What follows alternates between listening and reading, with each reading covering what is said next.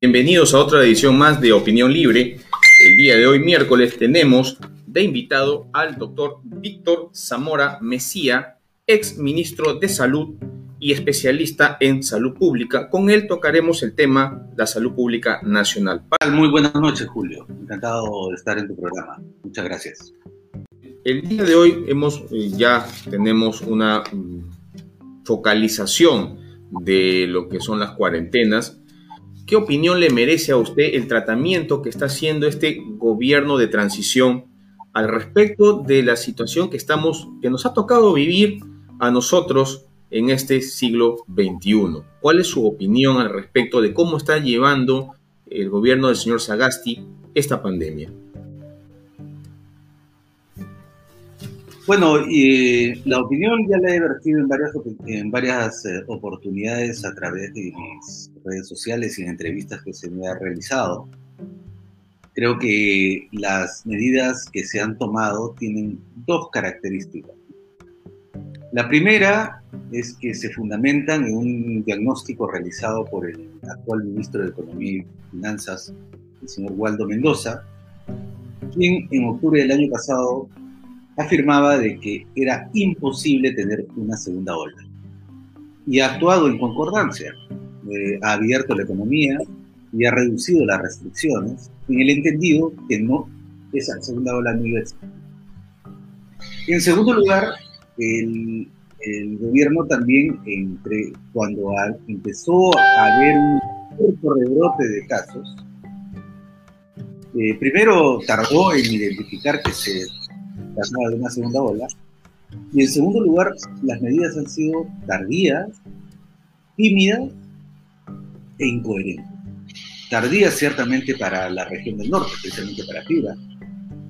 Eh, tibias, porque en el caso de Lima prácticamente las medidas que se tomaron no tuvieron ningún efecto. E incoherentes debido a que no se entendía por qué eh, en lugares que estaban eh, ciertamente considerados eh, en alza, podían la gente viajar de un lugar a otro. El día de ayer se ha tomado un golpe de timón, se ha desestimado esa teoría de que no iba a haber segunda ola, se ha totalmente interiorizado el hecho de que es una segunda ola y se han tomado las medidas que corresponden, porque el número de casos ciertamente ya ha desbordado tremendamente los servicios de salud el gobierno de Sagasti estaría priorizando el tema económico por sobre el tema de salud. Y definitivamente esta segunda ola, con las variantes que han ingresado al país, porque tenían que ingresar, el Perú nunca ha sido un país eh, como de repente los países orientales, que son más disciplinados, donde dicen se hace cuarentena y la gente no sale, son otras culturas. ¿no? Aquí sí es una, valga, valga la, mención, una coladera, tenemos muchas fronteras difíciles de controlar tenemos frontera con Brasil, frontera con el Ecuador, ¿no? Por ahí donde se han estado colando, digamos así, la gente el virus también ha estado colándose. Y obviamente ya tenemos una situación con las variantes más eh, virulentas, por decirlo de una forma. Pero ¿considera usted que las declaraciones que hizo la, ministra, la señora Macite de enero, al respecto de aumentar la capacidad de camas UCI sería una de las soluciones o de repente esta segunda ola nos va a desbordar. El 11 de abril nos desbordaría. ¿Cuál es su opinión al respecto de las medidas que declaró la, ministra el 20 de enero, las últimas que ha hecho al respecto de la vacuna que deberían estar llegando entre febrero y, y quincena de febrero? ¿Considera que es oportuno o ya nos ganó el tiempo? Bueno, yo considero que nuestra señora ministra ya viene en esta rutina de altísimo estrés, muy duro manejar una epidemia de estas características. Eh, lo viene haciendo desde el mes de marzo y se le nota cierto agotamiento. Y segundo, eh, su equipo de asesores al mismo tiempo se ha reducido sustantivamente, porque tomó la decisión de no continuar con los equipos de expertos, salvo en el área clínica, en las otras áreas esto se ha reducido. Eh, eso ha llevado a que se haga un diagnóstico tardío de la situación que enfrentábamos. Y el diagnóstico conlleva eh, las medidas que hay que tomar en concordancia. Por ejemplo, para el mes de diciembre y enero, una importante cantidad de camas de hospitalización había dejado de operar y una importante cantidad de trabajadores habían dejado de ser contratados por el Ministerio de Salud para operar en esos hospitales. Porque se, se hablaba básicamente que ya la epidemia había terminado y por lo tanto ese personal y esos hospitales temporales ciertamente no eran necesarios. Hoy día estamos volviendo a montar esos hospitales y volver a contratar todo ese personal. En segundo lugar, tampoco se tomó en cuenta de que el límite máximo de la capacidad de crecimiento de las unidades de cuidados intensivos era 2.000 camas. Y habíamos, por ejemplo, en mi gestión se había llegado a 1.700 de ellas. Y hemos logrado incrementarlas progresivamente hasta 1.850, casi 900. No se llega a las 2.000 porque hay personal que ha fallecido, ha enfermado. Entonces, si uno no toma en cuenta que no tiene los recursos humanos y los hospitales, y tampoco tiene capacidad para crecimiento de la unidad de cuidados intensivos, tiene que concentrarse en reducir el, el contagio. Pero lamentablemente el contagio no se detuvo. No se detuvo por lo que justamente tú señalas. Tenemos una nueva variante, tenemos totalmente abierta la economía, tenemos totalmente eh, las medidas restrictivas de movilidad eliminadas, por lo tanto la gente se mueve mucho. Teníamos las fiestas navideñas que generaron estos encuentros entre las familias, amigos, y también tenemos el agotamiento pandémico. La gente ya también está agotada de las restricciones, limitaciones que le han señalado. Todos esos factores han conllevado a lo que estamos viviendo el día de hoy. Una, una, una segunda ola masiva y que está golpeando, a diferencia de la primera ola, de manera diferente. La primera ola nos bajó del norte hacia el sur, lo que nos permitió tener cierto, cierta maniobra. Hoy día no. Hoy día la segunda ola está golpeando a todo el país de manera uniforme, lo que genera, por supuesto, rápidamente el incremento de los fallecimientos. Que, lo, que el día de ayer han pasado de la cifra de 200, han llegado a 220 fallecidos nuestros compatriotas en nuestro Se trata que tenemos el sistema colapsado. Ya hay regiones donde ya no hay disponibilidad para atención, la gente se está muriendo aún con el oxígeno porque no tiene camas UCI en algunas regiones y en otras falta personal. El caso de Lambayeque, donde me encuentro, eh, tenemos UCI, pero no tenemos personal para que las puedan monitorear. Ese es el problema. Ahora, con respecto a las camas UCI que usted me estaba mencionando, eh, si bien es cierto, eh, se empezó con, se llegó hasta 1786, tengo la, la data aquí, eh, con las declaraciones que hizo la, ministra de que iban a traer más o menos 808 ventiladores más durante este, estos meses, ¿no? Eh, llegaríamos a 2.594 camas UCI a nivel nacional. Si bien es cierto, la tercera parte del país está en Lima, me imagino que van a concentrar la mayor cantidad de camas ahí, pero ¿qué pasa con el resto del territorio? 2.594 camas UCI en total es suficiente para el país o se necesita 4.000 camas UCI a nivel nacional. ¿Qué opina usted al respecto sobre estas, estas medidas? ¿Qué opina también al respecto de la declaración que hizo la señora María Isabel Lón de la CONFIET, donde menciona que cree, ella cree que no se debe repetir lo que no funcionó y eh, más bien invita a que sigan haciendo las, las cuarentenas focalizadas inteligentes. ¿Qué opiniones tiene al respecto? Yo creo, eh, bueno, tu pregunta tiene dos partes, ¿no? Una está en relación con reducir la mortalidad, y la reducir la mortalidad se refiere a mejorar la hospitalización, a mejorar el acceso a oxígeno en general en los distintos niveles del sistema, hasta las camas. Nosotros tenemos 700 intensivistas en el país. No hay más. Así tengamos 5.000 camas UCI, que es lo mínimo que necesitaríamos para operar un sistema más o menos decente. No tenemos el personal para hacer operar 5.000 camas de unidad de cuidados intensivos al mismo tiempo.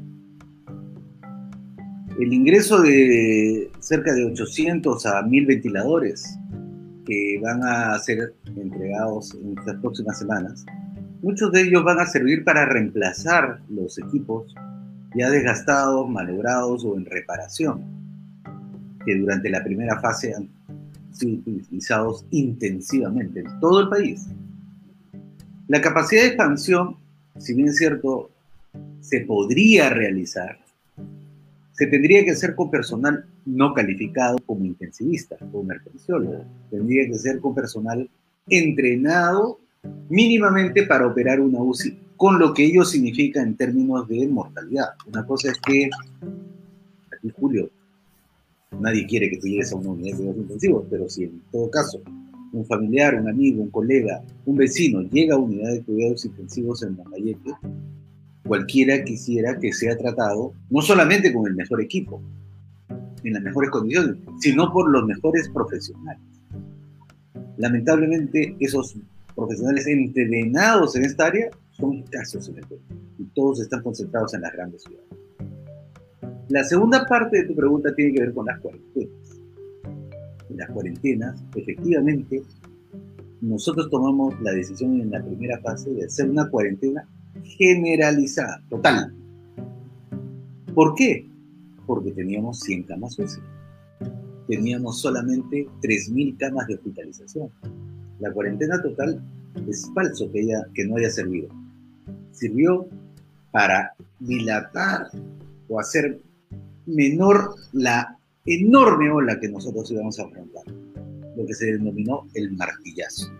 Una ola que iba a ser aproximadamente de 10 metros, la logramos bajar a 7 metros, 6 metros. Pero igual era una ola inmensa, de 6 metros, no de 10, no de 11. Entonces, no es verdad que no haya servido, sirvió para reducir el tamaño de la ola. La ola fue grande y golpeó durísimo. que es testigo de ello, no tengo que hacer más referencia, de que los servicios se colapsaron rápidamente.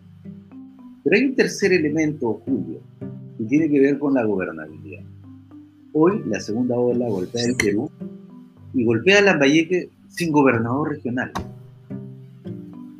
Y se necesitan autoridades legítimas, autoridades fuertes, autoridades que puedan ser convocantes, que puedan dirigir, liderar la región.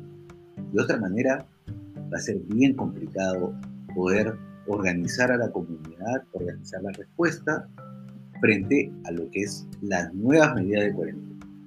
De cuarentena ya sea focalizada por territorio, por edad, por actividad. La señora eh, Marisabel León se equivoca. En el Perú ya hemos hecho varias eh, formas de, eh, de cuarentena inteligente. Lo hemos hecho por edad, hemos, prohibido la salida de las personas mayores de 60 y también hemos prohibido la, salida de los jóvenes, especialmente de los adolescentes. Lo hemos hecho por territorio, no en algún momento Lambayeque tenía una cuarentena y un toque de queda diferenciado del resto del país. Lo hemos hecho también por actividad. Al final de la cuarentena es que se han abierto los restaurantes y los eh, gimnasios. No es cierto que no se haya hecho, se ha hecho y hoy día tenemos que volver a hacerlo de esa manera. Pero no, no piensa usted que lo están haciendo, quiera o no, estas, mm, digamos, focalizaciones que está implementándose, eh, cuatro grupos, extremo, muy alto, alto, moderado, eh, no es parte de hacer una cuarentena focalizada, pero obviamente eh, un, espacio de, regiones y las otras las dejes abiertas, de todas maneras van a haber movilizaciones. No me queda muy claro qué tan beneficioso sea, pero al menos es una, es una forma de hacerlo. Pero aquí viene una pregunta que, quisiera hacerle, ¿no? En una situación así, la política de pruebas diagnósticas del país sigue siendo la misma. Yo evalúo al que llega a llamarme por teléfono, al que llega a mi centro de salud, ahí recién lo evalúo. ¿Por qué nunca, y hasta ahorita nunca, se, puede hacer diagnósticos, eh, digamos, más proactivamente? ¿Qué está sucediendo ahora que ya, bueno, ya, es noticia, ya se, se aprobó estas pruebas moleculares peruanas de bajo costo, ¿no? Que le han hecho eh, médicos, biólogos, eh, el doctor Luis, el biólogo Luis Arabia con la Marcos, y que ya está aprobado por el Instituto Nacional de Salud y por, también por la DIGEMID. Entonces, ¿Por qué no ese volumen de pruebas diagnósticas masivas? ¿Por qué hasta ahorita no se puede implementar eso ahora con mayor razón y antes por qué no se hizo? Podría mm, darme una idea al menos al respecto. Claro, Julio, por supuesto. Y te agradezco la, pregunta. Eh, el proceso diagnóstico es un sistema. Durante mi gestión se reclamó muchísimo las pruebas moleculares. Yo soy un convencido de las pruebas moleculares. Lo dije antes de ser ministro, durante mi gestión y hasta ahora sostengo que la prueba estándar, la mejor, es la prueba molecular. Pero para montar un sistema de pruebas moleculares masivo, se necesita un laboratorio, una infraestructura adecuadamente equipada, con personal adecuadamente entrenado, con los insumos para procesarlos y un ejército de tomadores de pruebas. Cuando empezó la epidemia, nosotros tenemos solamente un laboratorio en Lima que procesaba 500 pruebas al día. En la calle que no existía un laboratorio regional. Eso debió haber sido construido, equipado y entrenado muchos años antes, no durante la epidemia. Lo tuvimos que hacer desde epidemia. Construimos el laboratorio, se montaron las pruebas allí, se entrenó personal. Pero hay que, hay que recolectar las pruebas, Julio. Alguien tiene que ir a tu casa, hacerte un probado y enviar la muestra al laboratorio, una vez que tú lo llamas si hay 100 Julios llamando, tienen que ir a la casa de 100 Julios a, hacer la muestra. Si son 1000, si son 10.000, si son 20.000, si son 100.000 llamando al mismo tiempo, el sistema tiene que ser capaz de enviar a personal para tomar esas muestras. Cuando en agosto la epidemia llegó a su máximo nivel en Arequipa, ¿sabes cuántos equipos se encontraban en campo recolectando las muestras? tres. Tres equipos para toda Arequipa. Tres de tres personas cada equipo. Ese esos equipos los contratan los gobiernos regionales. Pero los gobiernos regionales no lo hacen de mal, no lo hacen por incapaces necesariamente. Contratan, no es que no contraten personal.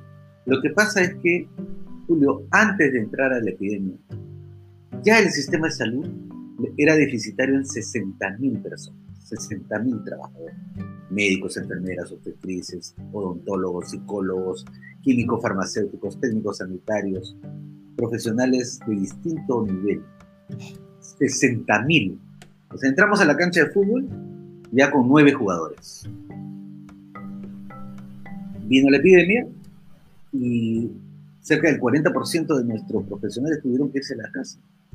Mayores de edad, obesos, hipertensos, diabéticos, trabajadores de la salud a sus casas. No se nos vayan a morir en los establecimientos de salud por, por esa condición. Nuestro equipo, que ya era de nueve, bajó a siete. Y esos siete se concentraron en dónde? En los hospitales, donde había, la gente llegaba por cientos.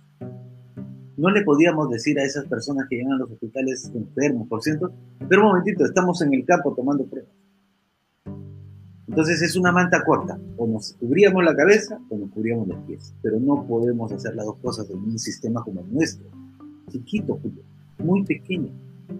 No se puede. Incluso si uno comprase mañana, como tú bien dices, San Marcos ha hecho el desarrollo tecnológico del año, con las pruebas moleculares, dispuestas para todos. Pero se necesita personal que salga a hacer las pruebas la misma cantidad de personal que se necesita para nuestras unidades de cuidados intensivos, la misma cantidad de personal que se necesita para el primer nivel de atención. Julio, tú habrás escuchado eso en varias oportunidades. Se cerró el primer nivel de atención. Un error. Si nosotros queremos hacer pruebas en el campo, tener abierto el primer nivel de atención, tener profesionales en hospitalización, tener además unidades de cuidados intensivos operando y además tratar a los demás que no son COVID, hipertensos, diabéticos, con cáncer, la tuberculosis, el control prenatal, la parturienta, la cirugía, etc dime, ¿podemos hacer todo eso con el equipo de siete jugadores que tenemos en? Lamentablemente, Julio, no se puede. Muy bien, de ser así, aquí viene la siguiente pregunta, ¿no? O sea, aquí tenemos un problema de salud. Si bien es cierto, ya conocíamos, porque esto no es novedad, no, no es que esté pasándonos ahorita, nuestro sistema de salud ya viene colapsado mucho tiempo desde el 90 y antes del 90. Si yo ya sé eso, ¿por qué no se planteó una reestructuración del sistema de salud? Tal vez hubiera sido mejor, ¿no? Y, arreglar las cosas de raíz o dejar sentadas las bases para esta modificación del sistema de salud para los gobiernos posteriores, que todavía estamos poniéndole parche, estamos vistiendo un santo para, eh, vestimos un santo para vestir a otro. Ahorita, cuando bajó la primera ola, las camas UCI pasaron una parte a COVID y otra parte a las otras enfermedades existentes en la población, pero no se aumentó. Se sigue poniendo parches. Ahora que ha venido la segunda ola más agresiva, estamos quitándoles a los otros para darles a los COVID. Y realmente, es cierto, ya aumentamos el nivel de camas a 1700 pico, 1786 tengo el dato, ¿no? Llegaremos a los 2594 seguimos poniéndole parches al sistema de salud. ¿Por qué no se previó eso sabiendo lo que siempre hemos sabido? Teníamos mal el sistema de salud. Ahí viene mi pregunta de cajón. Yo estoy completamente de acuerdo, Julio. Yo tengo 30 años casi trabajando en el sistema de salud del Perú y varios, varios países de América Latina. Y una de las tareas que nosotros debemos hacer es transformar profundamente nuestro sistema de salud. Nuestro sistema de salud tiene varios problemas que tienen que ser transformados. El primero es uno de los sistemas en donde se financia el financiamiento más precario de las Américas, uno de los peores. 3.5% del Producto Bruto Interno. 250 dólares al año por Perú. es un sistema pobre, financieramente hablando. Segundo, es un sistema fragmentado. No solamente somos chiquitos, sino estamos divididos en varias piezas. El ministerio, el salud, las Fuerzas Armadas, las Fuerzas Policiales y dentro de las Fuerzas Armadas tres subsistemas y de ahí viene el sector privado, que también es pequeño. Entonces somos chiquitos, fragmentados. Tercero, mal descentralizados. Mal descentralizados. El director regional de salud de Lambayeque tiene como jefe no al ministro de salud, tiene como jefe al gobernador regional. El gobernador regional no necesariamente tiene que seguir los mandatos del gobierno nacional en salud. En salud todo se ha descentralizado excepto la culpa. Cuando algo pasa mal, el, el culpable es el ministro. O sea, pequeños, fragmentados, descentralizados en 25 pedazos regionales. Cuarto, con una gestión muy débil, Julio. Yo he sido el octavo ministro este, del anterior, digamos, que terminó en el golpe de noviembre, con la disrupción de, la, de nuestra vida democrática. El octavo ministro. En este momento, en los últimos cuatro, casi cinco años, hemos tenido 12 ministros. ¿Cuántos directores regionales de salud ustedes han tenido en Bahía? Probablemente estén por el tercero o cuarto. Y quinto, Julio, es un sistema, es el, sistema de salud es el segundo sistema más corrupto del, del país, después del Ministerio de Transportes. Cuando empezó la epidemia, yo encontré 5.000, 5.000 camas de hospitalización en algún nivel de juicio en el Poder Judicial, ya sea porque la licitación se observó, ya sea porque la obra no se entregó, ya sea porque los equipos están en, algún nivel de, de arbitraje, 5.000 camas, que hasta el momento no han sido liberadas. 500 camas UCI están en litigio en el Poder Judicial por algún nivel de mala gestión o de corrupción. Entonces tenemos cinco males. Chiquitos, fragmentados, pésimamente descentralizados, una gestión eh, muy débil, la gestión pública, y finalmente la corrupción. ¿Se debe transformar eso? Por supuesto, durante mi gestión, no sé si tú, recordarás, en cada oportunidad yo he mencionado Sistema Único Público de Salud, juntar a todos, uno, aumentar el financiamiento de la salud. Yo he dejado el presupuesto este año. Es el presupuesto más grande del sector salud de los últimos 10 años. Y probablemente el presupuesto más grande histórico, porque ya tenemos pedido. Aunque eh, creció, tampoco es suficiente para las enormes demandas del sector. Y también he reclamado y he propuesto de que la descentralización del sector salud debe ser revisada completamente. Completamente, porque no podemos enfrentar una epidemia o un fenómeno similar teniendo un ministro de salud del Perú, que es ministro de salud hasta el cruce de la avenida José con la Marina, antes de llegar al Callao. Porque ahí vamos a encontrar otro ministro de salud, que es el ministro de salud del Callao. Así es nuestro país, Julio. Efectivamente, tú tienes razón, hay que transformarlo, pero durante la epidemia hay que trabajar con lo que hay. Entonces estaríamos condenados a seguir poniendo los parches. ¿A quién le correspondería, si esto fuese así, a quién le correspondería de partir de ahora hacia adelante? ¿A este Congreso hacer esos cambios? ¿Le correspondería a esta presidencia que sabemos muy bien que no, no está para eso, porque simplemente está para una transición democrática lo mejor posible? o le va a corresponder a la próxima persona que gane el 11 de abril si se dan las elecciones de forma correcta, al menos con un 30% de votantes, porque eh, de acuerdo a los análisis que en alguna oportunidad con, con Díaz, analista político, estaba de repente podría ser menos del, del 20% de personas que vayan a votar por el miedo a la pandemia. ¿A quién le corresponde esa responsabilidad de transformación? Bueno, la responsabilidad de la transformación o de iniciar esta transformación del sector salud le corresponde al siguiente gobierno. Y, pero eso no significa dos cosas. No significa que estemos condenados, Julio. Yo quiero retirar esa palabra del vocabulario. Nosotros no tenemos que aceptar que nuestro sistema de salud sea así y que tengamos que vivir con esa condena. Lo podemos transformar. ¿De quién es la responsabilidad de esa transformación? En primer lugar, del ciudadano, que sepamos votar bien, elegir bien. No voy a decir por quién, cada uno tiene su opción, pero si quieren un sistema mejor, busquen al candidato que, lo, que así lo proponga. Ellos serán los responsables de construir las bases de este nuevo sistema de salud. Espero que sea único. Y, pero hay una labor de este gobierno en transición, una labor, fomentar el debate, poner el tema en, en discusión, es generar las bases del diagnóstico, por lo menos mm, ni siquiera diagnóstico, sino una propuesta del gobierno de transición de lo que debería ser el futuro. Entonces hay cosas que se pueden hacer. No podemos quedarnos callados, no podemos quedarnos indolentes, no podemos quedarnos, eh, eh, digamos,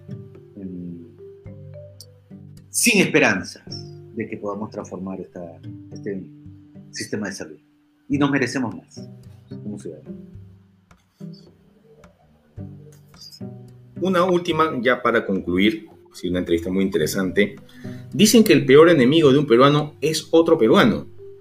Esto se está dando con Farbe y su candidata a vacuna, porque hay un grupo de personas que apoyan esta, esta iniciativa privada con la Cayetano Heredia y Laboratorio Farbe, pero también hay un grupo de personas que eh, están contra eso y no se ha visto mucha participación del gobierno del Perú apoyando a esta iniciativa privada, si bien es cierto, el apoyo ha sido mínimo, el Concitec creo que ganaron una partida de 215 mil soles, que para ser sinceros, para una es muy reducida, versus en otras latitudes, Estados Unidos, Europa, los gobiernos sí han apoyado las iniciativas privadas para el tema de la vacuna. ¿Por qué aquí? ¿Qué está pasando? ¿Cuál es su opinión? ¿Qué sucedió?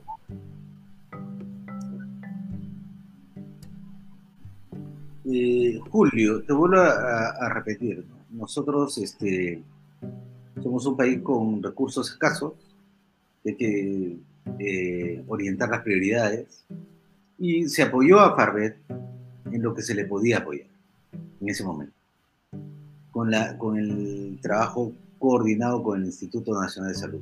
Una forma de apoyar, aunque no lo crea Julio, sin recursos, y por lo menos no poner trabas, ¿no? por lo menos que no tengan ninguna dificultad en desarrollar sus ideas. Ya si le puedes poner dinero, mejor. Y eso es lo que se hizo con Farbet. Se le acompañó con el Instituto Nacional de Salud, a la Asociación Farbet con Cayetano Heredia. Un apoyo humilde, cierto, pero apoyo. Lamentablemente, en el camino, eh, las prácticas dejaron de ser ya unas prácticas de respeto de la institucionalidad y de la norma. Cuando el empresario, la parte empresarial de, este, de este desarrollo, que es básicamente el, doctor Fernández, eh, por su propia boca dijo que había roto los protocolos de la investigación al haber inoculado esta vacuna a sí mismo y a sus familiares. Esto es una, una violación eh, ética eh, de marca mayor. Probablemente tenga un ángulo penal judicial que revisar. Esa es mi interpretación. Sin embargo, hay otros emprendimientos que también han recibido un apoyo humilde, como el caso del desarrollo de esta prueba molecular en San Marcos, ha sido con el trabajo que apoya el Instituto Nacional de Salud. También el desarrollo de los ventiladores de la Universidad Nacional de Ingeniería, de la Universidad eh, eh, Católica, de la... Cayetano Heredia. Ah, católica, la católica. católica y han recibido apoyos también humildes, pero han avanzado. Y ahora tenemos pruebas moleculares, ventiladores, lamentablemente no tenemos una vacuna desarrollada por Farbe, pero han dado pasos importantes para, para, esta, para este logro. Quisiéramos tener más recursos y ya seguimos siendo un sistema precario. ¿Tendría usted una autocrítica de su gestión?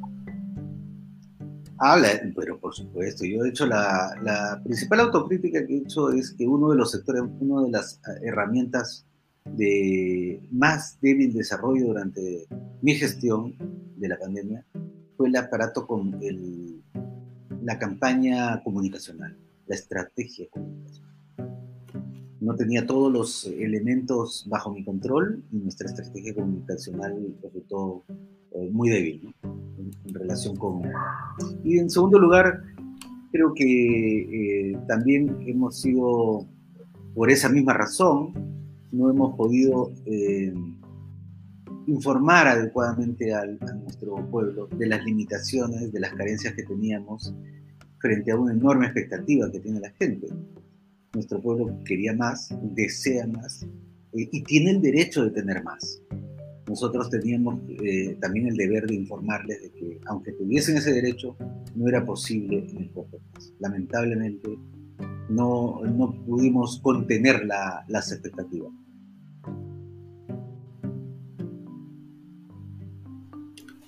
Muy bien, doctor Víctor Zamora, ha sido un placer tenerlo acá y que hayamos podido conversar sobre estos temas que son para los públicos seguidor y obviamente espero tenerlo más adelante en este mismo espacio. Le agradezco su participación el día de hoy. No, Julio, yo le agradezco a, te agradezco a ti y por supuesto un saludo a todo Lambayeque. Espero que este momento duro que estamos viviendo pase pronto y que no nos queda otra herramienta a nosotros en las familias hacer nuestra autocuarentena. Nuestra mascarilla, ahora doble, usar doble mascarilla, si es posible N95 o KN95, porque este virus es más contagioso que el anterior. La distancia, si es posible, dos metros, ya no de un metro y medio, dos metros. No salir, no salir. Y organizarse en la comunidad. Conseguirse un pulsioxímetro para el barrio, para el edificio, para la zona donde vivan. Ponga un letrerito aquí, pulso oxímetro, para que el barrio sepa dónde poner, eh, medirse la, la oxigenación y de ser posible organizarse para tener un lugar para oxigenarse eh, en la comunidad. Yo creo que organizarse es una salida, ya que no vamos a poder recibir todo del Estado. Bien amigos, esa ha sido la entrevista con el doctor Víctor Zamora Mesía, ex ministro de Salud de mi parte. Hasta el viernes, lo saben, comenten y compartan este video. Síganos en Instagram, YouTube y nuestros podcasts en Radio Public, Overcast, Spotify y Anchor. Hasta entonces.